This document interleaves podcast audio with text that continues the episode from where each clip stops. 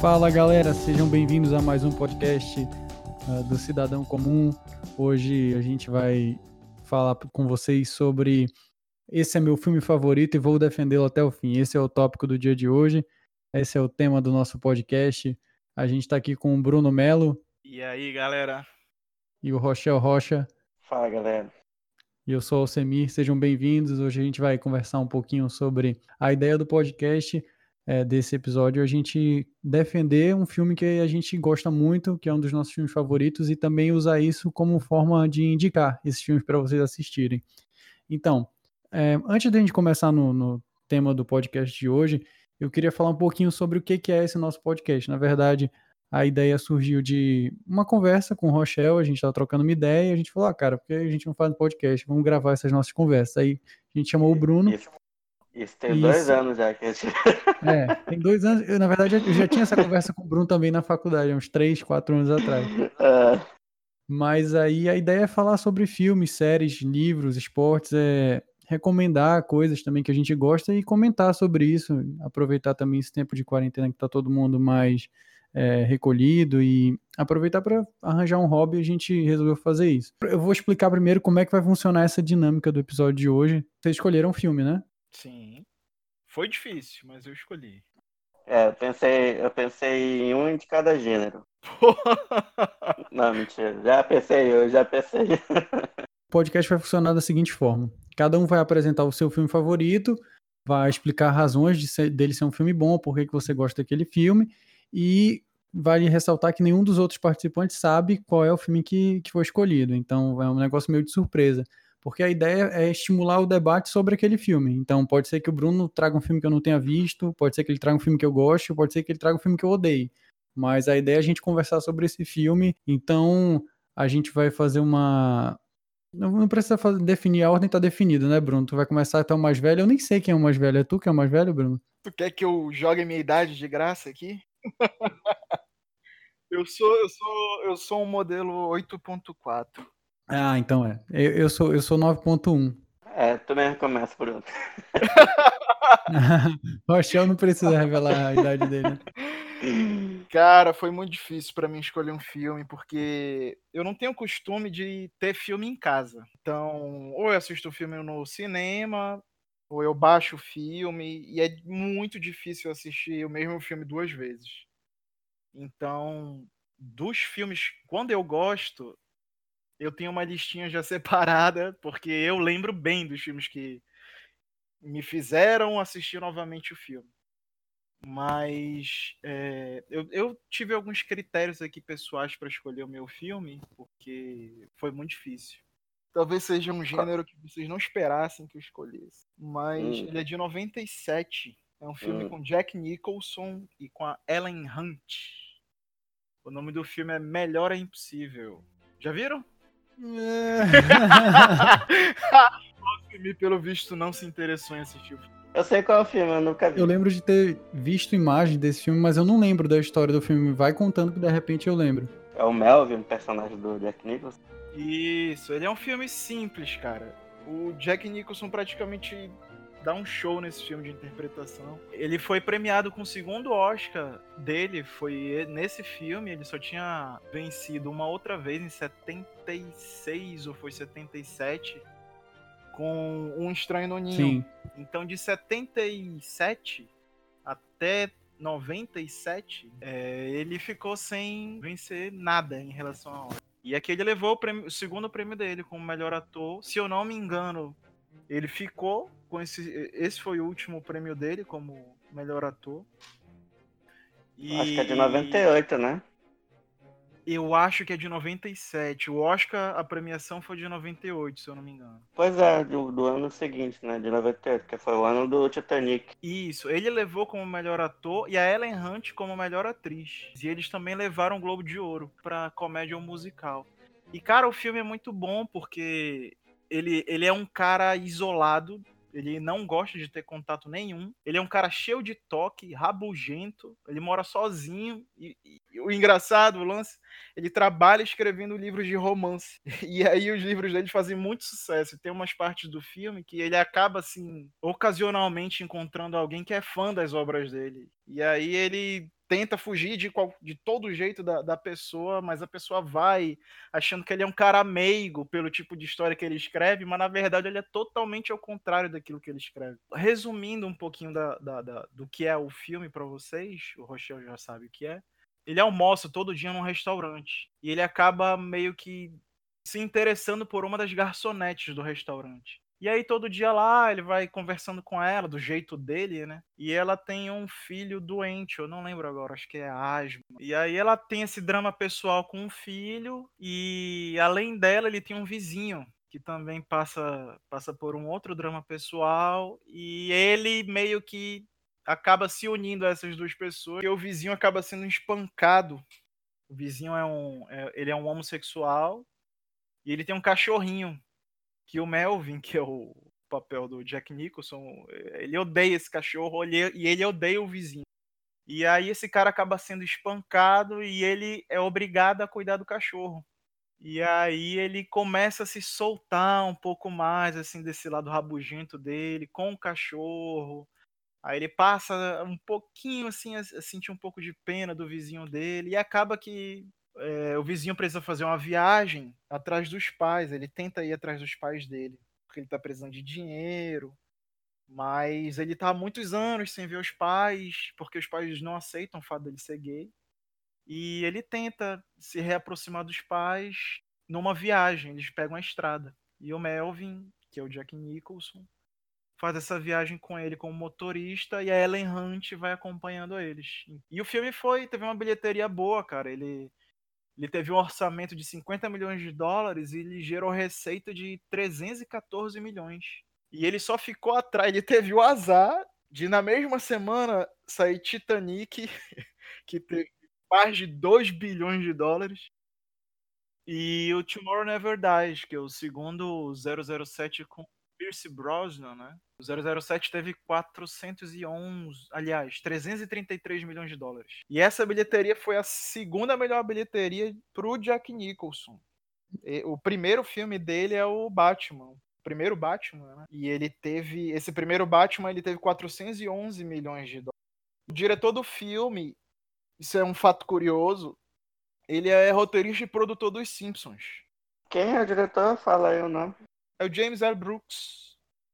Eu acho que a, toda, toda a vinhetinha dos Simpsons, quando tá começando o episódio, acho que uhum. aparece lá o nome dele e o do Matt Groening. Cara, é, esse filme, eu sou meio Maria Mole, assim, eu choro fácil. Manteiga derretida. É, esse filme, ele é o tipo de filme que te faz rir e chorar, cara. É, é muito bom, são situações, assim, que quando o filme começa, tu não espera que vai se desenrolar do jeito que se desenrola. E deixa eu te perguntar, tu assististe esse filme em quantos anos tu tinha quando tu assistiu, tu lembra? Cara, eu assisti no ano que ele saiu. Ele saiu em 97, eu tinha 13 Massa. anos. Assisti em casa, eu lembro que passou na HBO. Ele tava ali sem fazer nada, começou o filme. Quando terminou o filme, eu falei, cara, ainda bem que eu parei pra assistir esse filme, que esse filme é muito bom. E eu comprei na época ainda em DVD, eu tenho aqui o DVD dele. E eu já indiquei para várias pessoas, cara. Foi outro outro ponto que me fez escolher esse filme. Eu indiquei para muitas pessoas e todo mundo que assiste gosta do filme. Qual é a tua nota para esse filme? Zero Cara, eu não pensei numa nota, mas. É, mas aqui é improviso. Eu dou um 9 para ele. 10. Eu tenho alguns filmes que eu considero 10, mas que eu não escolhi como melhor filme. Sim. Porque não é tipo, tu tem filmes de ação. Eu não tô falando nem de duração do filme, porque esse filme ele é longo, ele tem 2 horas e 20. Caramba. Mas é uma história leve, sabe? Sim. Te faz rir, é engraçada, tem um pouquinho de drama. O critério para escolher filme foi um critério bem subjetivo, então. Posso, posso definir assim. Foi, foi. É, pode. E ainda tem o Cuba Gooding Jr. também no elenco. Tem outras pessoas muito boas no elenco. Se a pessoa for procurar alguma coisa na internet, talvez as críticas não sejam muito interessantes. Mas eu considero ele um filme muito bom. Hoje, ele é o meu melhor filme. Essa, essa era a ideia do, desse episódio, era trazer um filme que te, te toca em alguma, de alguma forma, né? Isso ficou bem subjetivo essa frase, mas enfim. Rochelle, tua vez, qual é teu filme, qual é teu filme favorito? Contato, do Robert Zemeckis. Pai, esse cara pegou um filme bem alternativo mesmo, que eu não sei que filme é esse. Pro... Eu, tô, eu tô procurando aqui. não? Vou até dar um Google aqui nesse filme pra ver. ficção científica, né? Antes de. No mundo antes de Fernando e, e Interstellar, tinha Robert Zemeckis fazendo. Trabalhando com o tempo, é, trabalhando com o tempo, filme de tempo. Aí ele fez Forrest Gump e depois de Forrest Gump ele fez Contato. Que é uma adaptação de um, de um livro do Carl Sagan. Hum, olha aí. Gostei, Rochelle. Sou muito fã de ficção científica. E eu tô vendo que tem no elenco aqui o Matthew McConaughey, né?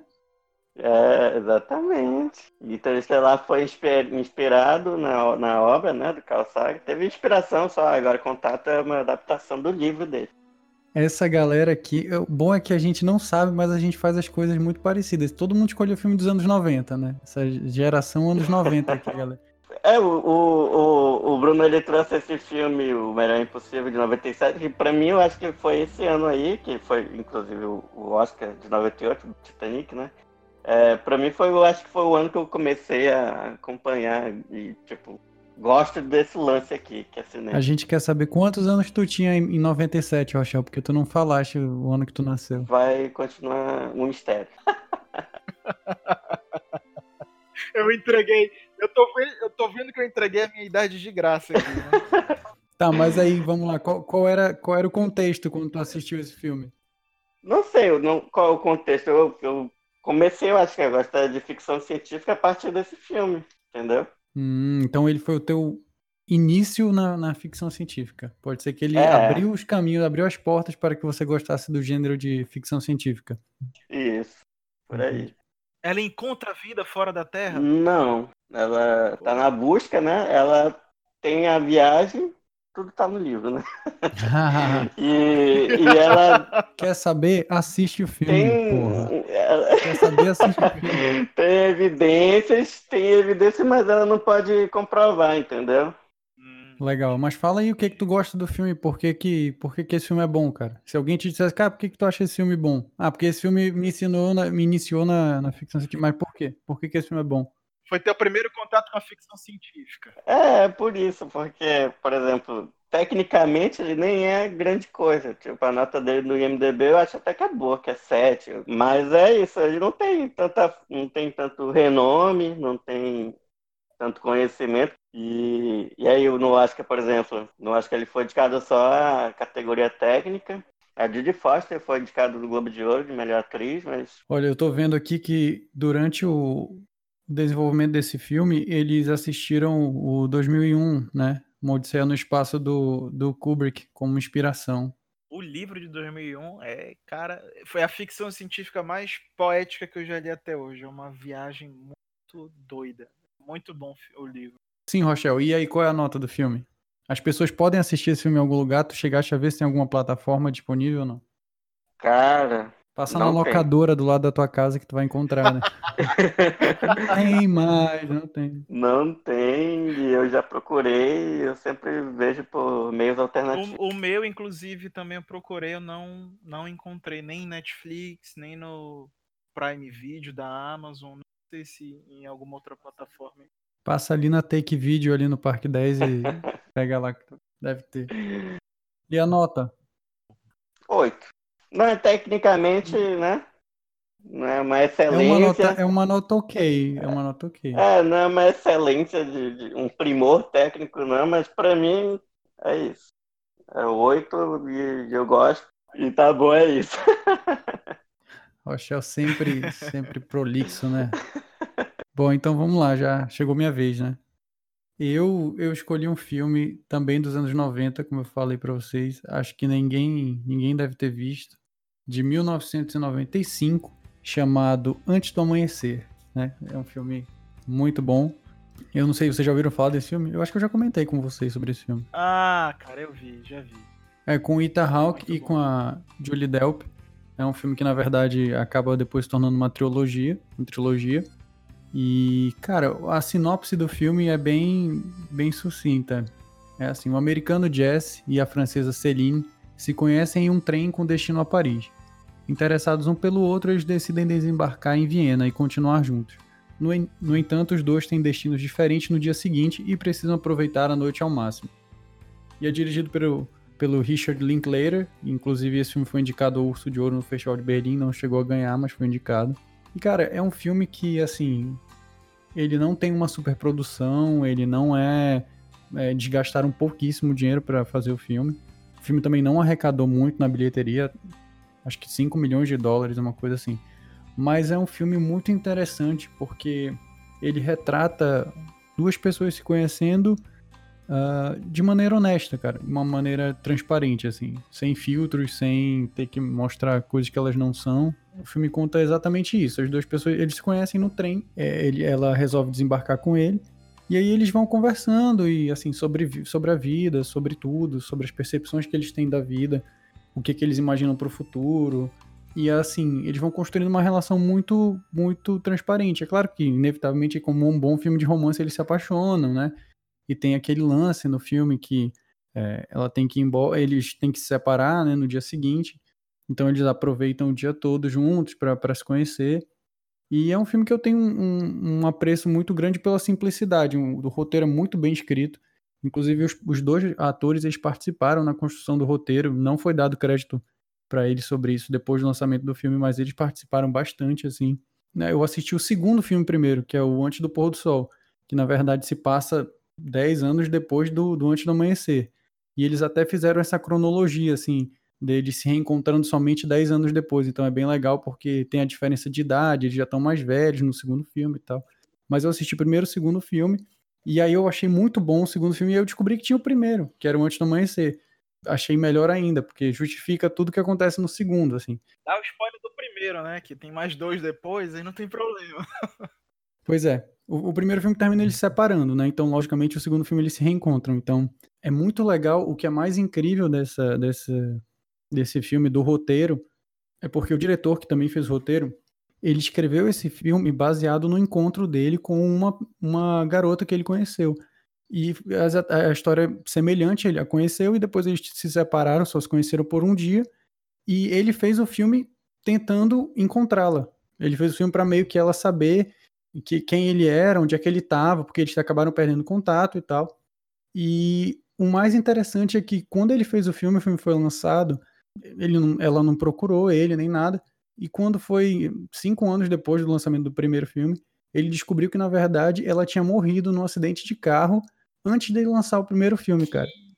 É bem louco, né? Tipo, ele fez o filme para ela e ela nunca pôde ver o filme porque ela já tinha morrido antes. Caramba, cara. É, é isso, é um, é um, filme que eu gosto muito por causa dessas, dessas nuances aí. É, e eles vão andando por Viena, tem vários cenários legais na cidade de Viena. Eu até separei uns trechos aqui que eu, que eu gosto, assim, de, de, de frases do filme mesmo, sabe? Eles têm várias constatações, assim, e assim é legal, porque quando eu assisti esse filme, eu meio que, eu tinha 13 anos, 14 anos, então é aquele momento que você tá formando sua personalidade, né? Então, assim, muita coisa desse filme me inspirou para ver a vida de certa forma, sabe? De, de um ou de outro personagem, assim, as coisas que eles falavam, cara, isso faz sentido, será que isso realmente acontece e tal? Aí um, o Jesse fala uma das vezes assim, que é o, o personagem do Ethan Hawke. Eu vejo o amor como um, uma escapatória para duas pessoas que não sabem ficar sozinhas. As pessoas sempre falam que o amor ele não é egoísta, que é você tem que se dar, mas se você parar para pensar, não existe mais nada egoísta do que o amor. Então tem várias várias frases que eu acho legais no filme essa é uma delas. Faz, faz pensar, né? Faz mas pensar. vocês então não assistiram esse filme? Cara, eu assisti, mas já tem muito tempo que eu assisti. Vale, vale reassistir. E tem uma cena específica que eu gosto muito. Eles entram na, numa loja de CD e LP, né? E aí eles colocam um LP para tocar e eles ficam dentro de uma cabine pequena. E aí é o momento que eles meio que estão se descobrindo, assim, que estão se apaixonando. Aí ela olha para ele e quando ela olha para ele, ele tira o olhar. Aí quando ele olha para ela, ela tira o olhar dele, entendeu? Então fica tipo uns 30 segundos acontecendo isso, assim, é muito boa essa cena, que meio que eles querem dizer o que eles estão sentindo, mas eles ficam constrangidos, aí um olha para baixo, e quando eles cruzam olhares, o outro olha para baixo, é muito boa essa cena, muito boa. Mas enfim, era esse filme que eu queria trazer, a, a nota que eu dou para ele é a nota 10, porque eu sou assim mesmo, eu sou parcial, se eu gosto do filme, eu gosto muito. clubista. Eu sou clubista, se eu gosto, eu gosto muito. Antes do Amanhecer ele está disponível no Telecine, que eu sei. Eu acho que o, o Antes do Pôr do Sol tem na, no, no HBO Go. E o mais recente, que é o Antes da Meia-Noite, ele está disponível. Eu não sei onde ele está disponível, não sei. De que ano é esse último? O último acho que é de 2013, se eu não me engano. Porque é o que eu tô falando, eles fizeram a questão temporal no filme, né? Então, o primeiro filme conta a história deles se conhecendo, o segundo filme conta a história deles se reencontrando, e o terceiro filme eles estão casados. Então, mostra também a realidade diferente do, dos relacionamentos ao longo do tempo, sabe? Aquela coisa, o primeiro é a paixão, é a descoberta e tal. O segundo é o reencontro, é quando eles já estão consolidados na vida, eles já têm profissão, etc. Ele escreveu um livro, inclusive, baseado na experiência deles, né? E o terceiro já é completamente diferente, porque mostra a realidade de um casamento, né? Os conflitos e, né, quem, quem eles são de verdade, a família que eles construíram e tal. Então é bem legal, bem legal o filme. Assim, a trilogia toda é muito boa. Eu escolhi o primeiro, mas poderia ter escolhido qualquer, qualquer um dos outros no final das contas. Então valeu, pessoal. Obrigado por ouvirem aí mais um podcast nosso. A gente quer agradecer vocês e deixar essas indicações aí de Gostaria filme. Gostaria de agradecer aos nossos ouvintes. Nós, no primeiro episódio, batemos nosso recorde de, de audiência. Cuidem-se. Mas é isso aí. Valeu, pessoal. Se alguém chegar até aqui, mande um abraço. Me procurem nas redes sociais e me mande um abraço. Mandem pautas. Valeu, pessoal. Um abraço.